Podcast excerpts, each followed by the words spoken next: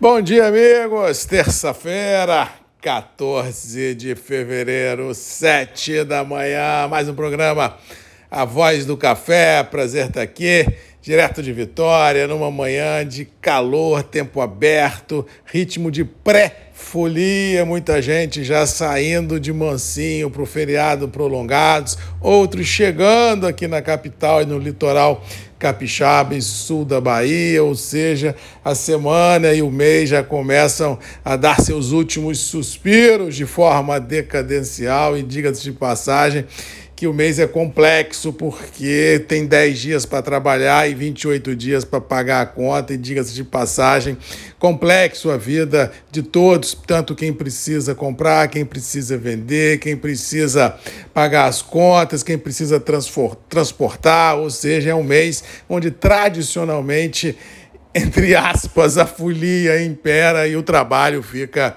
em segundo plano. Para quem tem gordura para queimar, tá ótimo. Para quem não tem, tem que roer o osso, ter resili resiliência e sangue frio para enfrentar com certeza os desafios da vida e tocar o barco à frente. E isso, feliz ou infelizmente, deva ser a tônica dos próximos dias que temos pela frente. Ou seja, eu não estou esperando nenhum grande movimento, principalmente no mercado interno, no que se refere a negócios e volatilidades. Eu acho que o mais do mesmo império a cada dia que passa de forma decadencial, essa paradeira deverá aumentar, só retornando, infelizmente, quando março chegar. Com relação às bolsas internacionais, ontem tivemos mais um dia positivo, mercado consolidando o atual intervalo mercadológico, indicando claramente um desconforto por parte de alguns operadores de continuar a tentar imprimir um viés negativo nos preços. Temos, como diz, como venho dizendo aqui já há alguns dias, muitas perguntas, poucas respostas, fraca liquidez,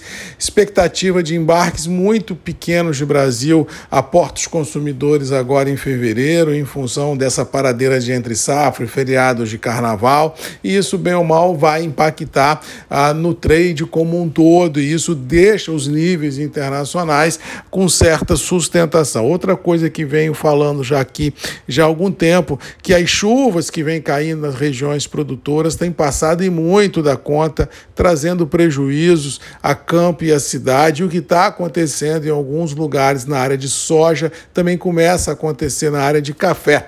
Na área de soja, o excesso de chuva tem atrapalhado os trabalhos de colheita ah, da soja em alguns estados, principalmente do centro-oeste. Por tabela, atrasa os trabalhos também de plantio ah, do milho safrinha e aquela coisa toda. Aí você fala, mas o que isso tem a ver com o café? Porque o excesso de chuva também em regiões produtoras, ela complica o atraso ah, dos tratos culturais que a lavoura precisa ter. E naquelas regiões onde não está chovendo, não adianta também adubar, porque não resolve. Ou seja, esses extremos que o clima vem atingindo o setor produtivo, seja na seca extrema, seja em altas temperaturas, ou quando a chuva passa da conta, ela inibe um processo natural, normal, rotineiro de tratos culturais da lavoura e que, bem ou mal, uma hora a conta chega, quando a safra chegar, e a gente vai ver o que que deu desse, desse, desse cenário desafiador produtivo que o produtor tem que enfrentar dia a dia, atrasando tratos e, por tabela, o reflexo vai vir disso na safra. E isso pode impactar os preços e já deixa alguns operadores literalmente de cabelo em pé, porque tudo que o Brasil e o mundo não precisam é de mais uma safra complicada, principalmente de arábica, já que nós estamos vindo de dois e três anos de safras muito complicadas, queimando estoques estratégicos estratégicos para abastecer o mercado e cumprir os compromissos, mas se nós não tivermos uma safra a contento, como eu não acredito que vai ter, que a gente não tenha condição de repor os estoques já embarcados, o mercado fica realmente numa situação complexa e com detalhe, não adianta a gente prever o que vai ser a safra 24, o que vai ser a safra 25. Isso é uma utopia de quem consegue prever nada nesse mercado maluco que nós estamos vivendo, de que vai ser a produção. Ah, Marco, mas se chover, se não tiver geada, se não tiver seca, se não tiver aquilo, se não tiver aquilo outro, nós vamos colher tantos milhões de toneladas. Eu falei, gente, para, deixa para sonhar dormindo ou para ter pesadelo dormindo. No dia a dia não é assim. A gente não sabe nem o que vai acontecer amanhã. Como é que vai saber o que vai acontecer daqui a seis meses, daqui a um ano, para projetar a safra de 24 e 25? Isso é maluquice.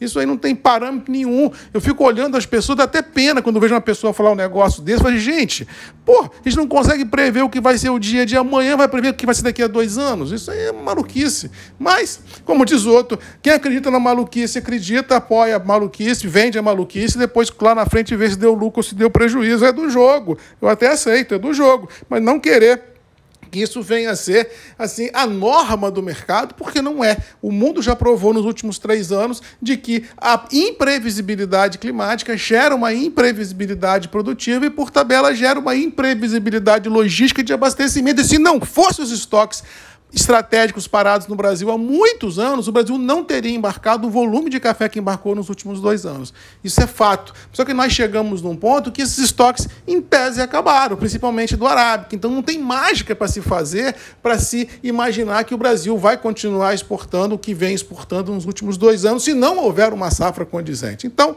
eu acho que o momento é de muita reflexão, de muita calma nessa hora. Acho que o mercado não tem chance de derreter, porque essa imprevisibilidade tira por completo o conforto dos grandes operadores, principalmente quando ele vislumbra derrocada de preço, que eu particularmente não acredito. Mas, como diz, eu respeito a opinião de todo mundo mas eu acredito nas minhas verdades e as minhas verdades dão que a imprevisibilidade climática gera imprevisibilidade produtiva e gera a insegurança do abastecimento doméstico e local e, por tabela, deve manter os preços do café dentro do atual intervalo mercadológico, não descartando melhora se houver qualquer sinistro climático na maior origem produtora de café do mundo, que é o Brasil. É isso. Vamos tocar o barco, vamos ver o que, que, nos, que, que nos tem para hoje o mercado a ser apresentado e, no mais, é torcer a Deus para que Ele nos abençoe, pedindo bênçãos, pedindo realmente luz e, com certeza, força e resiliência para enfrentar os desafios que, diga-se de passagem, não são pequenos, nem o meu, nem o seu, nem de ninguém. Um abraço, fique com Deus e até amanhã.